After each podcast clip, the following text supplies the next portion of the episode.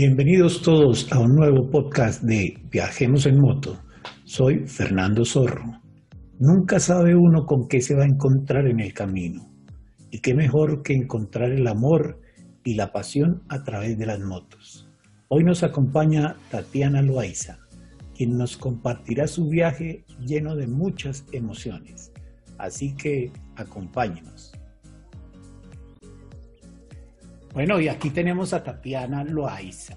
Tatiana Loaiza es una dama de Lama de Latin American Motorcycle Association, Lama, Lama Pereira, de Lama Pereira, uno de los mejores capítulos que tenemos aquí en Colombia.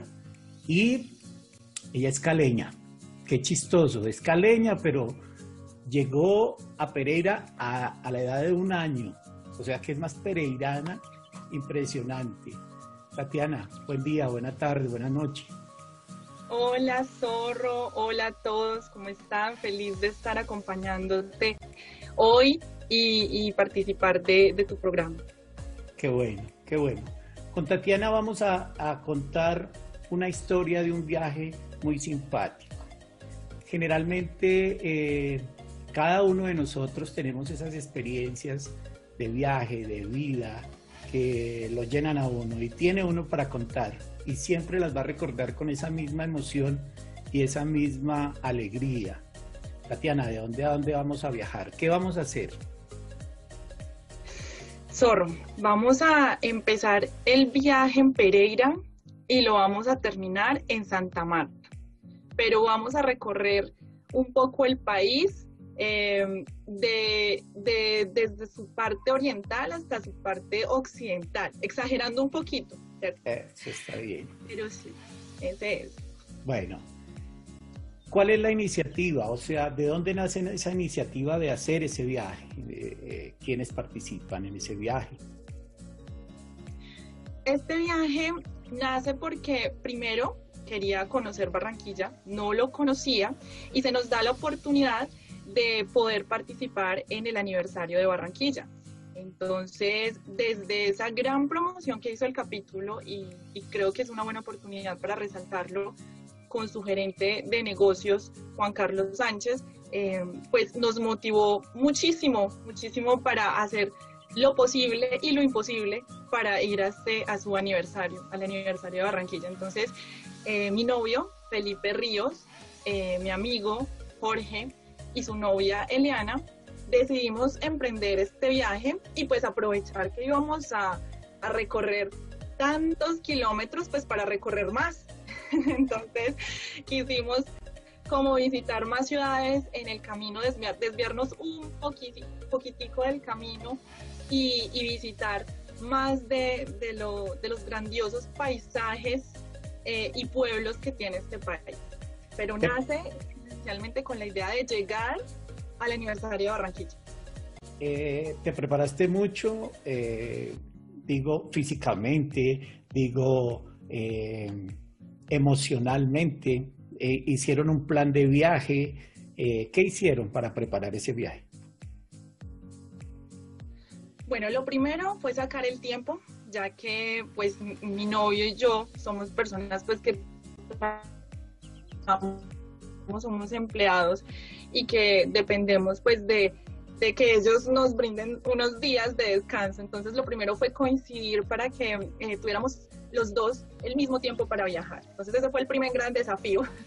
Luego eh, pasó la parte psicológica porque debo confesar que este iba a ser mi primer viaje eh, larguísimo que iba a hacer pues o que, o que hubiera hecho en toda mi vida motera. Entonces también psicológicamente empecé a prepararme, empecé a mentalizarme que em, tenía que eh, tener toda la actitud y la aptitud y entonces empezamos eh, mi novio y yo a viajar muchísimo por acá cerca a Pereira. Ah, nosotros pues tenemos los intercomunicadores, entonces entre los dos em, eh, nos, nos, em, nos comunicábamos para enseñarnos el uno con el otro eh, qué debíamos hacer en las curvas, qué debíamos hacer en las rectas, qué debíamos hacer en los trancones, qué debíamos hacer, bueno. Entonces, por ese lado también una preparación en cuanto pues al manejo de las motos. Luego también una, una planificación en cuanto a la parte turística, qué ciudades íbamos a visitar, dónde nos íbamos a quedar, qué presupuesto teníamos, súper importante también. Entonces, que nos íbamos a quedar en un hotel eh, súper lujoso o de pronto en un hostal en donde teníamos que hasta compartir camas con otra persona. Bueno, eh, todo eso lo pensamos, hizo parte también de la planificación. Y eh, bueno, por parte de él también hubo una planificación que yo no la supe, sino hasta haber llegado a un lugar. Esas nos las cuenta cuando lleguemos allá. Yo, quiero decirles y contarles a todos ustedes que Tatiana es una tremenda piloto. Eh, he tenido la oportunidad de tenerla a mi lado rodando y rueda excelente. Es tremenda piloto y pues obviamente su novio también ahí al lado y miembros del capítulo de Pereira y ojalá tengamos esa gran oportunidad de volver a rodar y que lo vamos a hacer muy pronto. Eh, pero es eso, es la motivación que debemos tener cada uno de nosotros para eh, hacer esos viajes y como decimos nosotros, echarnos al agua a ver si somos capaces de hacer un viaje. Eh, Total. Generalmente los hacemos muy corticos eh, iniciando, pero con el tiempo el cuerpo le va pidiendo más. Entonces uno quiere más y yo quiero ir más lejos y tal. Bueno, pero vamos a arrancar, Tatiana. Eh, arrancan de Pereira y cuál es ese primer recorrido que hacen y hasta dónde llegan. Listo, entonces nosotros empezamos en Pereira y nos fuimos hasta Santa Fe de Antioquia. Es un pueblo de Antioquia hermosísimo. Yo no lo conocía, pero es hermosísimo. Yo creo que yo me sentí como, no sé, como tipo Italia, algo así. Es, es demasiado lindo, acogedor. Eh, su, su, arquitectura es especial, es diferente. Entonces quisimos parar ahí eh, a disfrutar de una tarde y una noche eh, maravillosa en este pueblo. Entonces esa fue nuestra primera parada, Santa Fe de Antioquia. Santa Fe de Antioquia, tremendo pueblo, un clima delicioso, el que se goza uno ahí. La llegada a Santa Fe, a Santa Fe de Antioquia es fabulosa, porque saliendo de Medellín y, llegar a esta Santa Fe de Antioquia es bajando, mucha curva, como todas las carreteras de Colombia, pero verdad que disfruta uno, disfruta uno. Y bueno, y ahí me imagino que turismo, conocieron algo del parque, la iglesia, alcaldía, que es muy bonito. Total, no, súper delicioso ese parque, muy, muy amañador. Quisimos tomarnos unas cervecitas ahí cayendo el atardecer, eso fue fabuloso. Ya por ahí mi novio me empezaba como a decir cositas y a echar indirectas. Yo no las cogía mucho, pero bueno, más adelante se van a dar cuenta por qué y en qué consistían todas esas indirectas. Estabas emocionadísima con el viaje, pues eh, no hay tiempo de pensar en algunas otras cosas.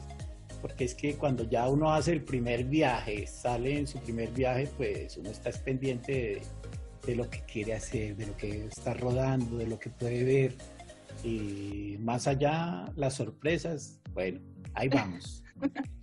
al día siguiente, al día siguiente, ¿a dónde seguimos, eh, Tatiana? Eh, había unas partes complicaditas, complicaditas porque había mucha pareciga y allí teníamos, em, por ejemplo, mucha carretera destapada. Y carretera destapada eran, eran partes en donde habían muchas, muchas piedras. O sea, la moto, por más despacio que pudiéramos ir, se nos listaba, la moto nos coleaba, eh, pues como, coloquialmente se dice. Entonces, eh, allí, por ejemplo, no, nunca me había enfrentado a este tipo de carreteras tan difíciles y bueno, en constante comunicación con mi novio, él siempre pues me, me decía, me aconsejaba, él tiene mucho más experiencia que yo en el mundo de las motos, entonces él me decía, tranquila, no te, no te vayas a pegar del freno, mantén una posición firme, coge muy duro la moto, etcétera. Entonces todos estos consejos me ayudaron a, a, pasar pues como estas carreteras es súper fácil. Era súper chistoso porque em, pues se vio como estos contrastes entre los carros, estas camionetas pues grandísimas y nosotros, en el tipo de carretera, porque nosotros en este tipo de carretera eh, pues íbamos despacio, súper cuidadosos y las camionetas sí pasaban que nos tiraban polvo y tierra y bueno.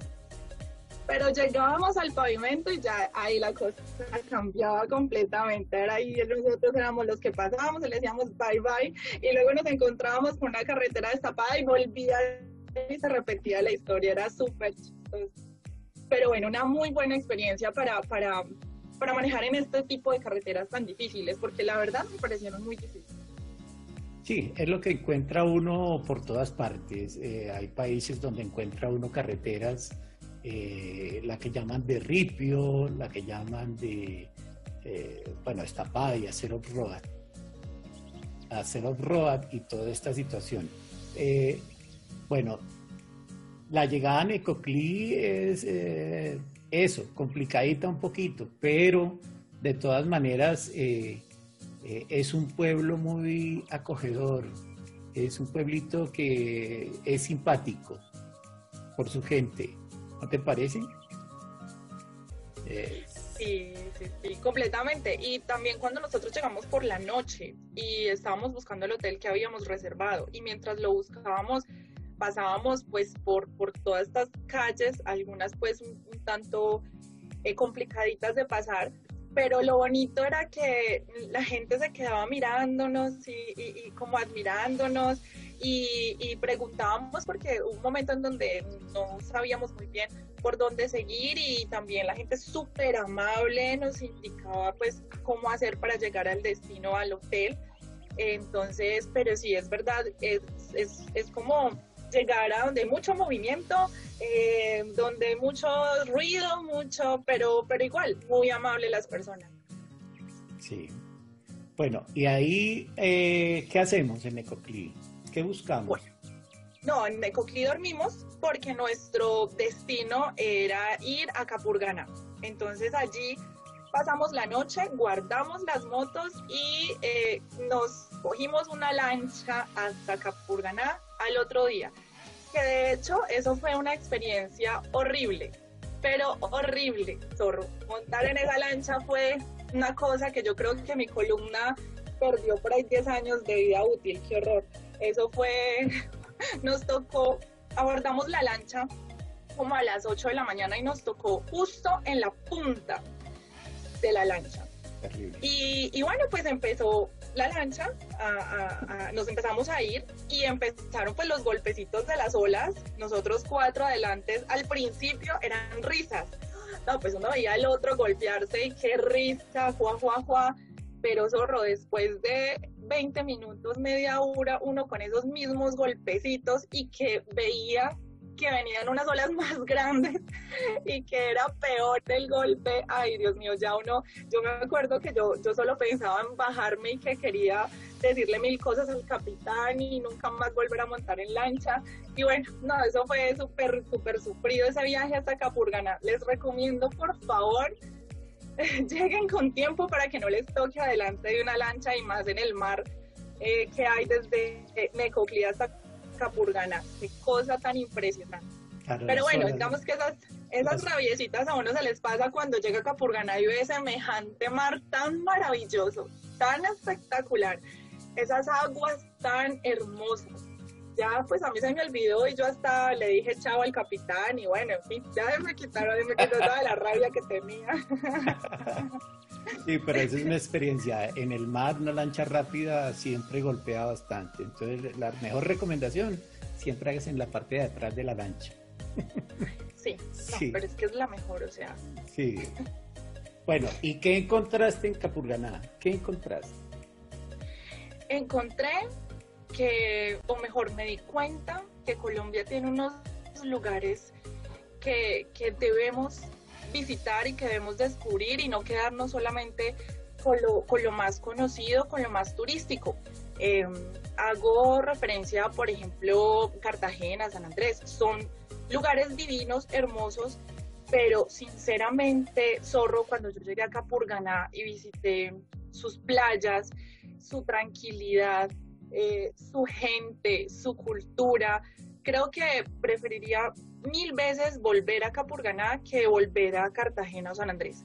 sea, yo quedé enamorada de, esas playas, yo quedé fascinada.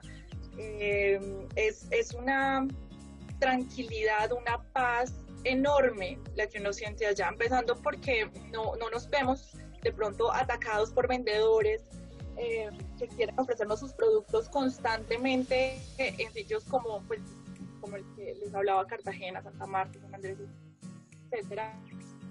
Que es un paraíso. Nosotros vamos a la playa, no a muchos turistas, em, nos relajamos, la comida no es tan cara, eh, el, el, el, mar es, es calmadito, eh, no, o sea, es nos encontramos con un lugar de Colombia que a los que no lo han visitado, se los recomiendo al 100%. Entonces ya sabemos. las playas hermosas, la arena blanca, eh, no, la comida deliciosa, la tranquilidad, allá es un lugar predilecto. Entonces ya sabemos todos, vamos a Capurganá. Eh, Capurganá es una isla que queda en el Pacífico, en el Atlántico, perdón, ¿sí? Eh, que es poco visitada, pero como dice Tatiana, eh, quienes han podido llegar hasta esa isla siempre traen esa, eh, esa referencia de todo lo que han vivido.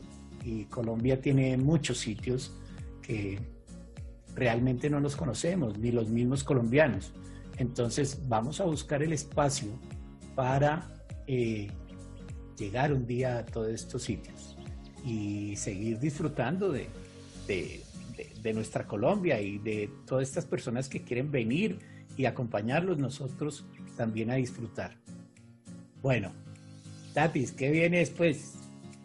Sorpresa. Bueno, allí viene que, que esa noche quisimos sorpresas y sorpresas. Esa noche los cuatro eh, nos fuimos a visitar Capurgan y, el amigo, nuestro Jorge y nuestra Liana, que los queremos demasiado, fueron cómplices de una sorpresa maravillosa.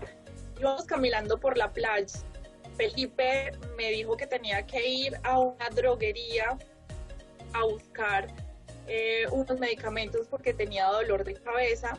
Nosotros seguimos caminando por la playa de un momento a otro empieza a sonar la canción Cásate conmigo.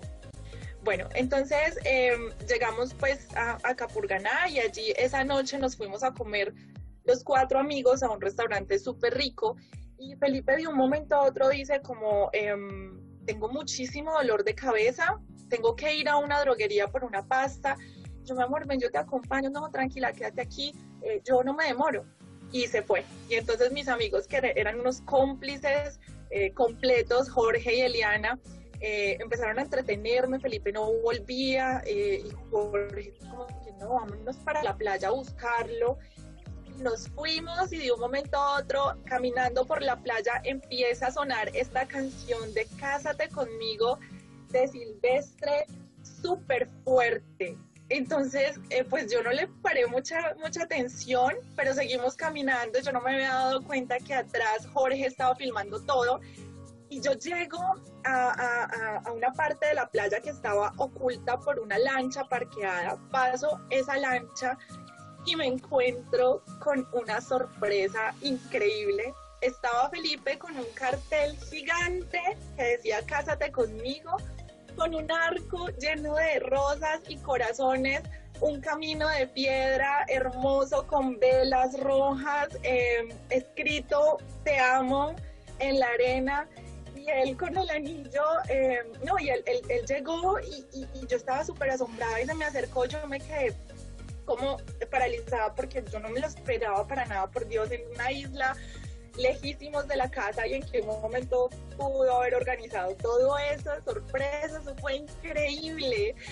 Yo me quedé paralizada, mi amiga me cogió de la mano y me acercó a Felipe, Felipe me abrazó y yo, amor, ¿qué es esto? Y entonces eh, la canción iba rodando hasta que ya va a llegar al punto en donde dice, cásate conmigo. Y justo en ese momento eh, Felipe decía rodilla y me saca el anillo y me dice, cásate conmigo. Ay, no, eso fue, eso fue espectacular, maravilloso. yo, a mí se me había olvidado hasta, hasta la parte en donde pues, los hombres se arrodillan. Sinceramente, yo ya todavía estaba tan sorprendida por todo ese escenario que cuando él se arrodilló, otra vez me quedé en shock y ya cuando me dio el anillo y me lo puso, bueno, eso fue súper romántico, la verdad. Eh, no, no me lo esperaba, no sabía que, que, él tenía preparada semejante sorpresa y pues eh, fue, fue maravilloso. Yo creo que eso nunca lo voy a olvidar en mi vida. Tengo todos los videos del mundo guardados como un tesoro porque eso es algo que no, no se ve todos los días y pues espero que, que sea la única vez porque me quiero casar con él y vivir con él toda la vida. No, ni formas de decirle que no, o sea, ya ahí él se ganó todo, todo, absolutamente. Sí, sí, sí, total. Bien, por Felipe, felicitaciones a Felipe y felicitaciones a ti, que verdad que eh, los conozco y sé que son una pareja increíble y la van a pasar muy bien. Y Lama estará presente ahí para eso. Muchísimas gracias, muchísimas gracias. Lama ha sido, Lama ha sido eh, un, un gran tesoro que teníamos pareja, porque Lama nos ha unido enormemente. Lama nos ha hecho crecer como pareja eh, en el sentido de ese apoyo incondicional que sentimos los dos, esa, esa fortaleza que somos el uno para el otro cuando rodamos, cuando eh, estamos en, Lama y cuando hacemos actividades con Lama. Eh, no, es, ha sido la verdad una bendición para nuestra relación. Qué bueno, qué bueno, me alegra mucho. Y bueno, ya después de semejante emoción, regresar nuevamente a Necloclí por las motos. Y bueno, ¿cuántos días duraron en, en, Capurganá? Duramos dos días, dos noches. Dos noches. Tres días, dos noches. Fabuloso. ¿Quién no quiere estar en esa, en esa isla paradisiaca? bueno. Sí, señor, llegamos a Necoclí, recogimos las motos y la idea era llegar a Barú a eso de las 5 de la tarde más o menos para disfrutar del atardecer en la playa. Pero como todo no es perfecto, eh, empezamos nuestro camino a Barú y más o menos unos 60 kilómetros eh, después de Necoclí paramos en una bomba a tanquear, a tanquear las motos. La moto mía es una Dominar 400 la moto de mi novio Felipe es una, MT-07 y la moto de mi amigo Jorge y su novia Eliana es una BMW G650GS. Nosotros eh, tanqueamos las motos, Felipe y yo. Jorge estaba acabando de tanquear la suya y, y, ya nos estábamos preparando para irnos, pero oh sorpresa, la moto de Jorge no prendió. ¿Qué pasó, Jorge? No, yo creo que es el fusible, miremos a ver si es el fusible. Sí, parece que es el fusible. ¿Dónde está el fusible de repuesto? No tengo fusible de repuesto. Ay, Dios mío, ¿qué hacemos ahora? Bueno, Jorge, entonces vete en la moto de Felipe hasta Necoclí porque era lo más cercano que había eh, para conseguir un, fusible porque cerca no encontramos dónde, dónde eh, conseguir uno. Y Jorge eh, cogió la moto de Felipe y se fue.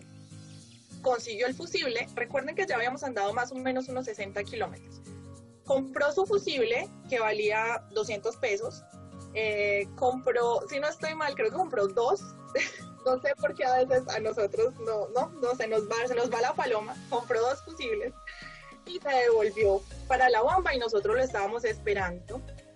Eh, cambiamos el fusible y otra vez se quemó. Cambiamos otro fusible y se nos quemó. Entonces definitivamente ya teníamos que buscar un taller donde, donde llevar eh, la moto. Lo chistoso fue que cuando Jorge volvió a la bomba en la moto de Felipe, llegó pues súper sorprendido porque pues la, la, moto que él tiene, la BMW, es como una moto tipo Touring y la de Felipe es naked, es, es un poco más deportiva. Entonces, pues los modos de conducción son diferentes. Entonces, claro, no es lo mismo eh, eh, eh, manejar una moto que la otra. y, pues él, llegó como súper asustadito porque pues imagínate que no era capaz de, subir a más de 120, eh, incluso pues la, carretera dándole las condiciones para, para subir más, pero pues él se sentía como muy asustado porque, porque la moto era completamente diferente. Bueno, no, ya nosotros habíamos que perdido más o menos una hora y media en esta bomba varados eh, y lo que tuvimos que hacer fue remolcar la moto de Jorge hasta Necoclí nuevamente. Entonces Felipe amarró la moto de Jorge con dos cuerdas y empezamos a remolcarla. Eliana se vino conmigo como copiloto y empezamos a remolcarla. O sea, eso a mí me pareció increíble la fuerza que tiene esa MT-07 porque es que remolcar esa BMW 60 kilómetros y como si nada, eso me pareció pues grandioso, aunque siempre pues muy precavidos, yo hacía el resguardo para protegerlos a ellos de cualquier pues, inconveniente que, tuvieran en el camino, eh, para avisarles a los de atrás pues que íbamos varados, entonces eh, entre Liana y yo pedíamos que bajaran la velocidad, bueno, en fin, todas las precauciones, precauciones posibles. Llegamos a Necoclí, resultó que el problema era de la batería, se cambió la batería y em, volvimos a retomar el viaje a las 5 de la tarde, a la hora que se suponía íbamos a estar en Barú disfrutando de la playa, el sol, la arena, pero igual rico porque son experiencias pues que pasan y que igual hay que disfrutar y que hacen parte de la ruta y que, y que nos reímos y que bueno, eso, eso son cosas que, sí, aparte, disfrutar de igual manera. Aparte de que uno aprende, eh, también lo disfruta, como dices. Y siempre hay que tener ese espacio dentro de lo planeado, esos espacios para decir, venga, el tiempo que yo necesito para llegar a, no debe ser muy ajustado porque no sabemos qué pasa. Estamos en la vía, estamos en la carretera, eh, las máquinas son máquinas, se, se pueden averiar, pero bueno, eh, finalmente, mientras el piloto esté bien, no hay problema. Mientras, mientras la gente se cuide mucho en su integridad, fabuloso porque lo que pase ahí siempre va a encontrar uno una mano amiga que le dice, venga, yo le ayudo, o, o lo guían hacia un sitio donde le puede solucionar su problema. Total, completamente. Bueno, Llegaron a Barú, otro sitio muy bonito. Sí, todo hermoso. Y sabes que quiero resaltar algo muy lindo, me pareció pues espectacular. Una parte de la carretera llegando a Barú estaba completamente oscuro, pero la carretera, eh, yo creo que estaba recién, no sé, inaugurada. Tenía esos taches que se iluminan con la luz de los carros pero eso se veía espectacular, o sea, eso parecía como la pista de un aeropuerto, o sea, yo me sentía, no, eso, me pareció tan lindo, o sea, yo disfruté ese pedazo de la ruta porque era la noche con las estrellas y, la luz reflejando ese, esas, esos taches, no, divino, divino, divino, divino. Y después de semejante emoción que habían eh, tenido con con eh, la, pedida y la pedida de mano. ah, bueno, claro, yo creo que es que era eso también. yo tenía mis sentidos más despiertos que otra cosa. qué bueno, qué bueno, me alegra mucho. Bueno, bueno y, no, llegamos a Barú, allí, allí eh, descansamos porque nuestro objetivo era llegar a Barranquilla el otro día antes del mediodía. Entonces eh, descansamos, madrugamos, Em, y nos fuimos para Barranquilla pasando por Cartagena y efectivamente logramos llegar a Barranquilla antes del mediodía. Allí ya nos estaban esperando los organizadores del aniversario cerca del hotel sede y nos guiaron eh, y nos, nos eh, ayudaron a, a, llegar al hotel. Allí pues descargamos y eso el cansancio y de pronto lo que pudiéramos sentir en ese momento se fue para otro lado cuando empezamos a ver a nuestros hermanos Lama y a saludarnos y abrazarnos porque justo en esa época todavía podíamos hacerlo. Entonces eso, eso era la emoción de ver a uno, al otro, de, de llegar como al, al, evento que nos tenían preparado, eh, el recibimiento tan lindo, a ver todas estas decoraciones del carnaval y el precarnaval de Barranquilla. No, ya, o sea, todo el cansancio que teníamos, yo no sé para dónde se fue, pero nosotros nos reactivamos muchísimo. Qué bueno. Realmente fue un gran evento. Lastimosamente no pude ir, pero, pero sí toda la referencia del mundo. O sea, todo el mundo ha tenido que hablar de ese gran evento de Barranquilla, como tienen que ser los eventos en todas partes. Todos los eventos, eh, la gente se preocupa por preparar ese evento, porque recibir a un hermano siempre es lo mejor que le puede pasar a uno. Entonces, no importa de dónde sea ni dónde esté, si uno lo puede hacer, fabuloso. Esa compañía, ese abrazo, como tú dices, eh, todo eso hace parte de esta gran hermandad Lama. Pero qué bueno. Se gozaron, se gozaron ese precarnaval. No, pero gozadísimo. Ese día por la noche era el desfile del precarnaval y a nosotros nos tenían reservado un super espacio VIP, pues a todos los de Lama, un espacio VIP, nos la gozamos, eso hubo maicena, eso hubo trago, eso hubo agua, eso hubo, no, baile, eh, gritos, de todos. Fue un momento de desestrés y de alegría muy, muy bueno, maravilloso. El hotel divino. A mí me tocó una habitación espectacular, o sea, la habitación era prácticamente como un apartamento, todo el lado de la habitación era un, una ventana que daba eh, con la piscina, entonces la vista era maravillosa, había un jacuzzi divino y la verdad es que eh, los organizadores de, del aniversario hicieron un muy buen negocio con el hotel, entonces pues no nos salió tan caro como hubiera debido ser eh, con semejante hotel tan, tan maravilloso.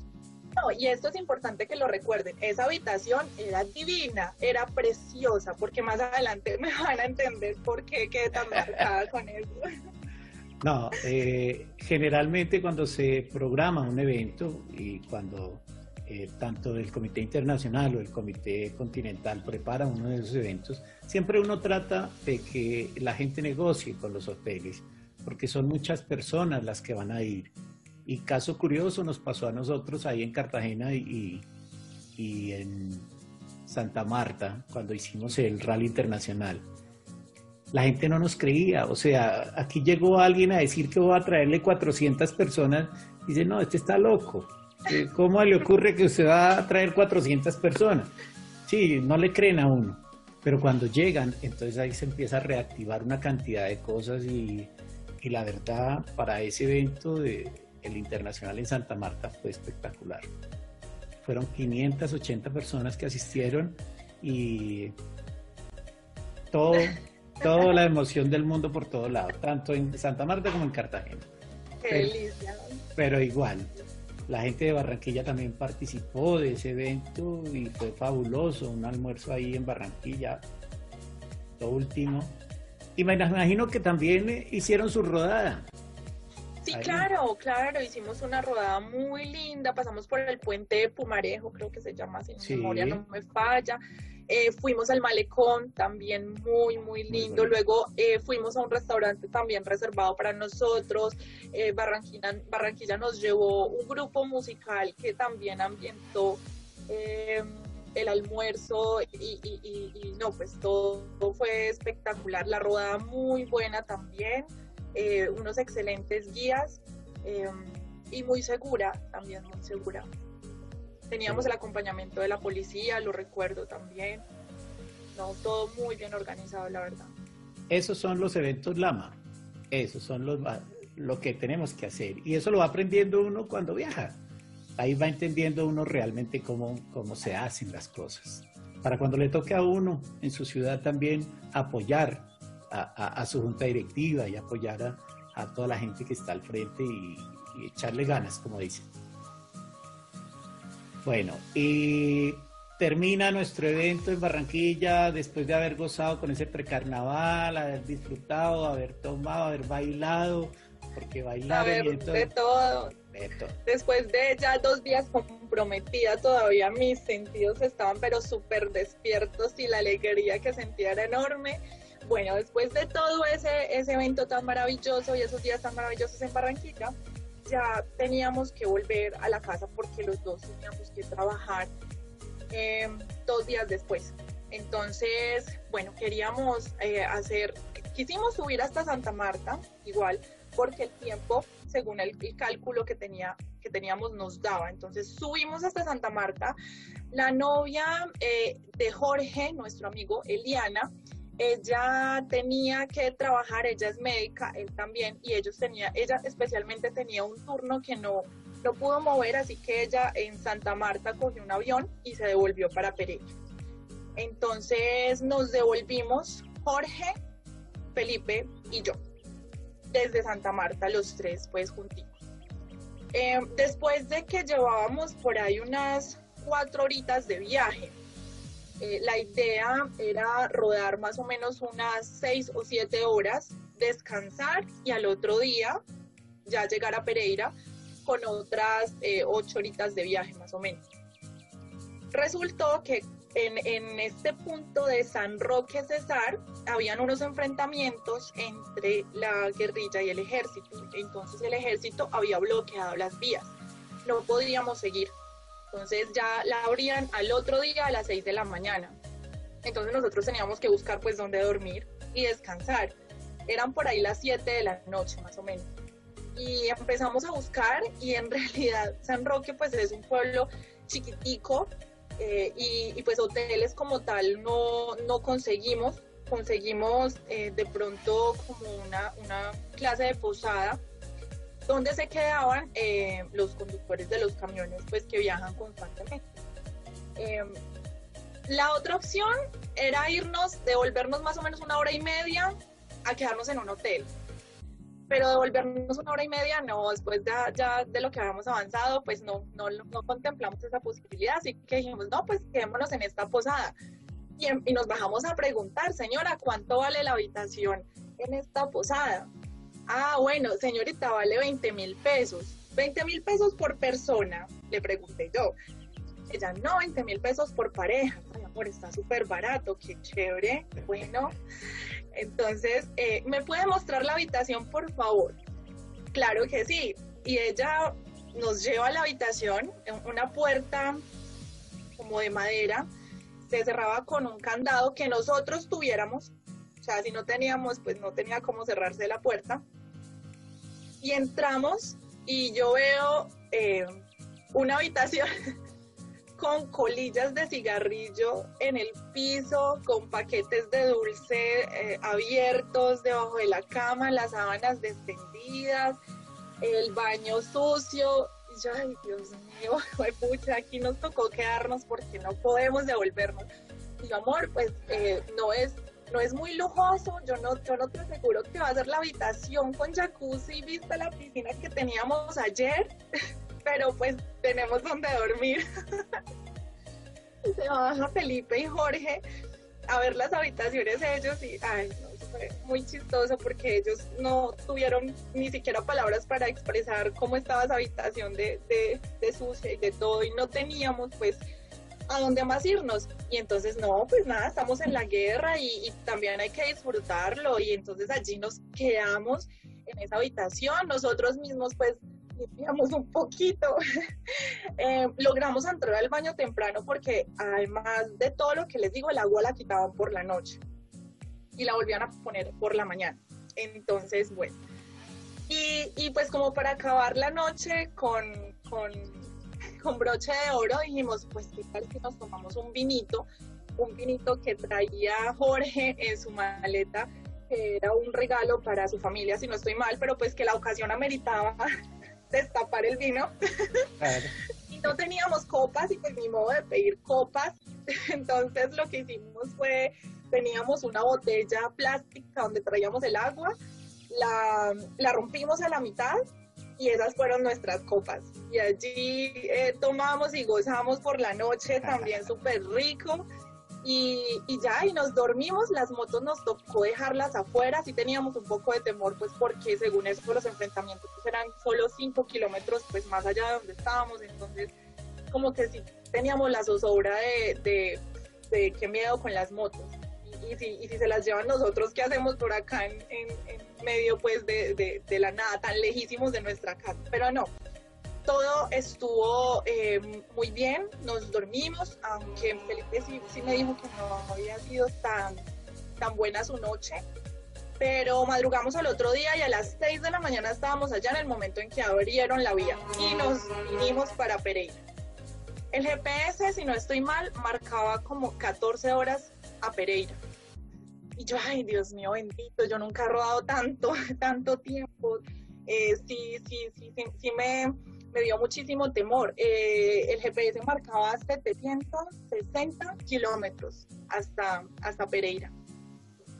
Entonces tenía pues como ese temor, la verdad, sí, pues no, no nos habíamos presupuestado para viajar tanto en un solo día y teníamos que llegar a Pereira. No había opción si no, pues nos echaban de trabajo, así que eh, era eso o eso.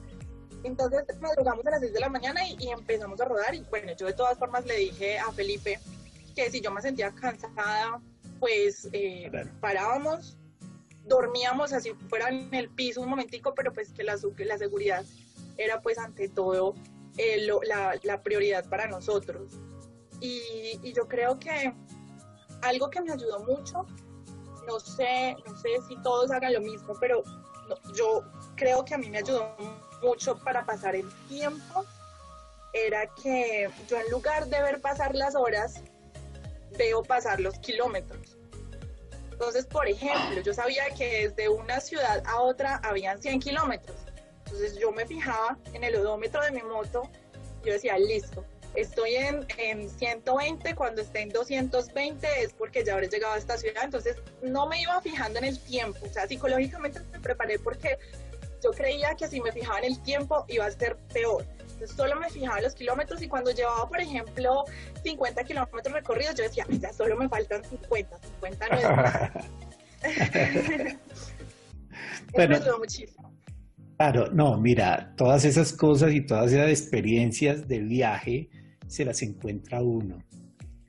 Eso que contaste de, la habitación que encontraron, eso sucede, eh, eh, digamos, en todas partes. Y ahí es donde se tiene que acomodar uno.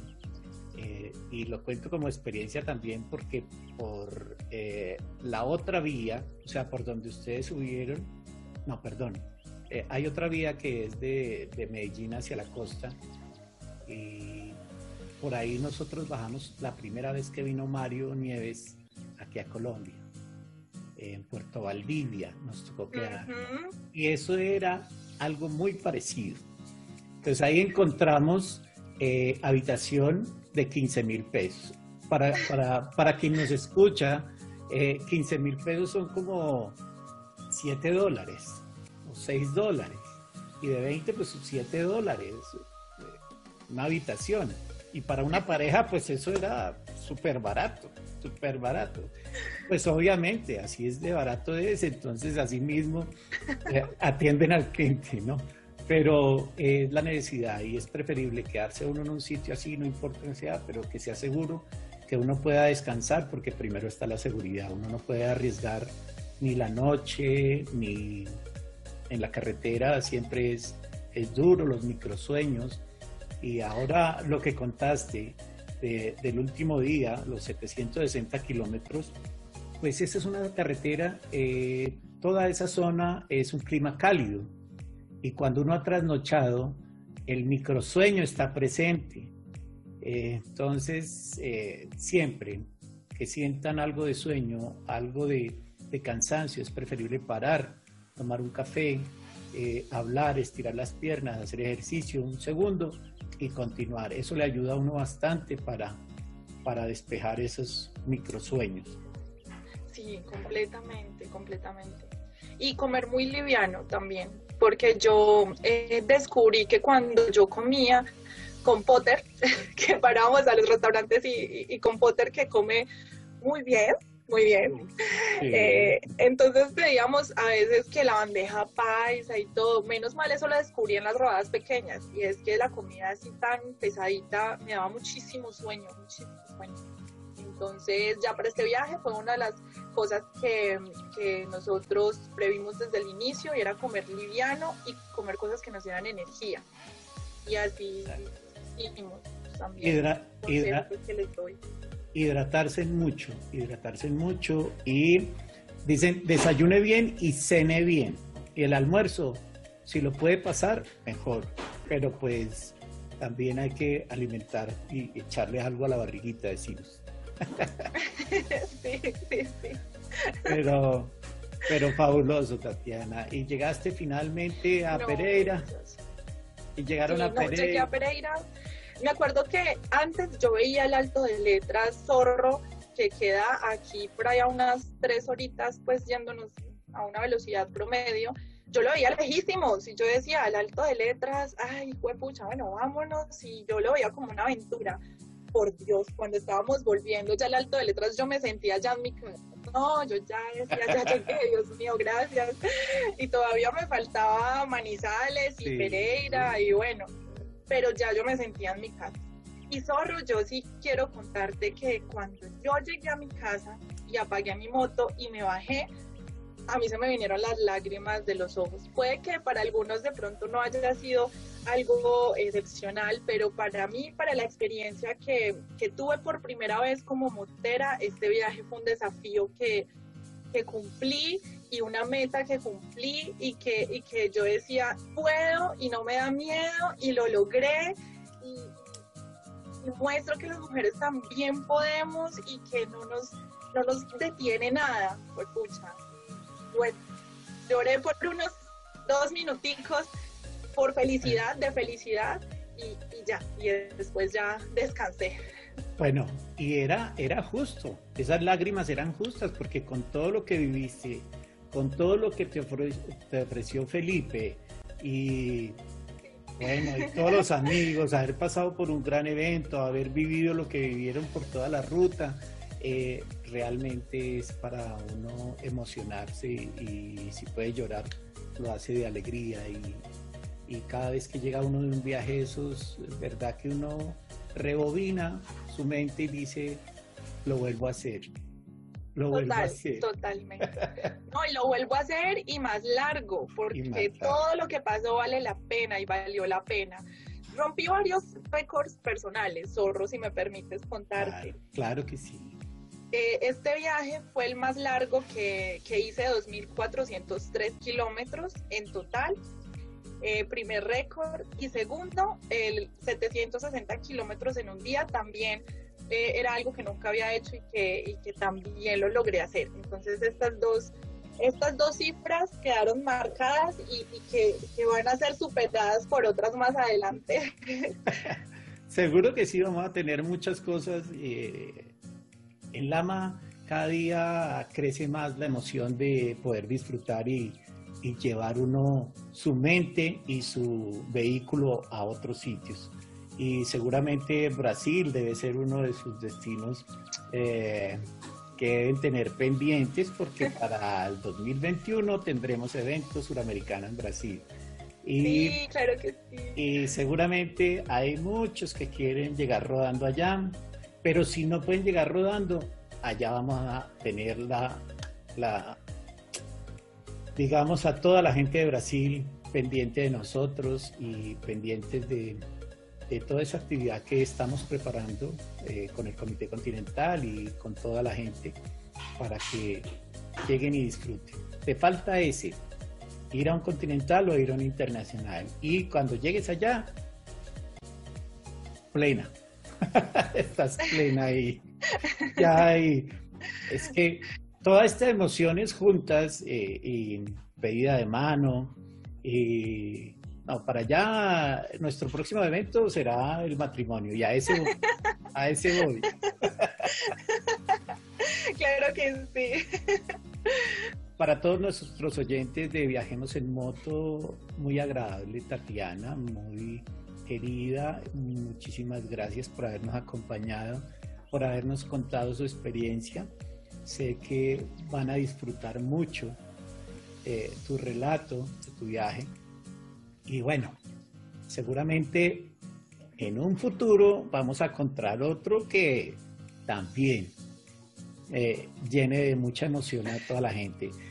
Tatiana, ¿qué le quieres contar o dejar como, como, como legado para, para este programa, para, para la gente que nos escucha, cuando nos quiera escuchar? Bueno, Zorro, pues yo quisiera decir que las motos a mí me cambiaron la vida completamente como persona y como mujer, porque yo tengo que decir que yo en una moto me siento una mujer valiente, una mujer empoderada, una mujer decidida, una mujer que no la detiene nadie.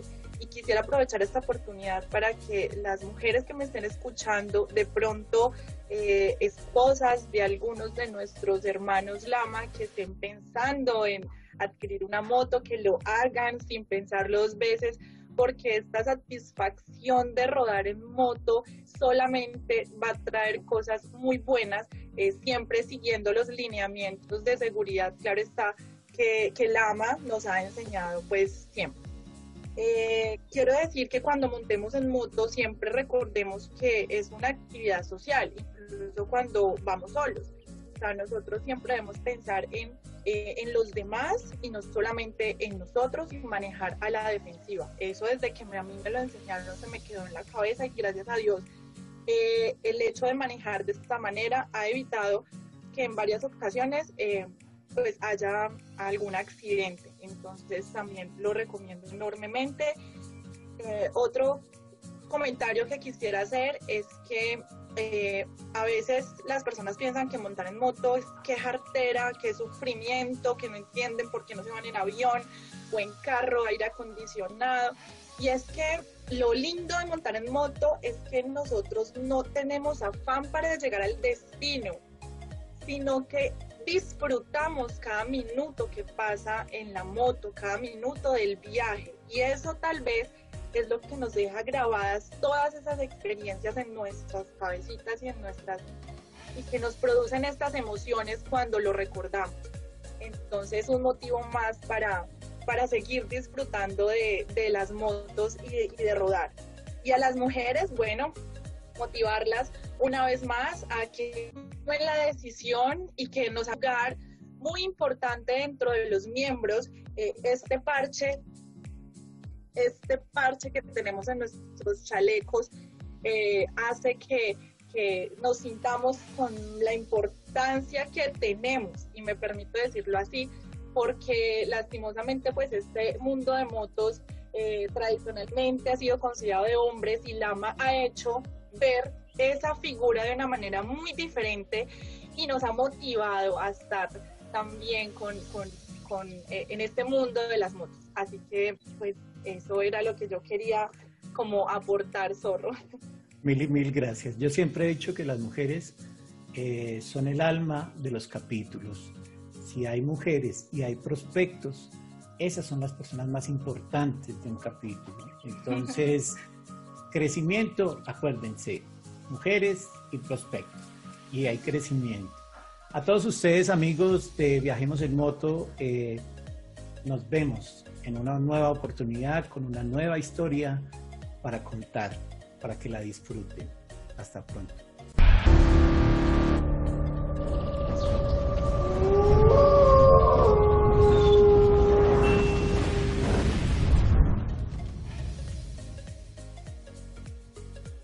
No olviden escucharnos en Anchor, Spotify, Google Podcast, Apple Podcast.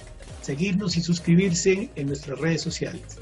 YouTube y Facebook como Viajemos en Moto y en Instagram como Viajemos en Moto. Hasta la próxima.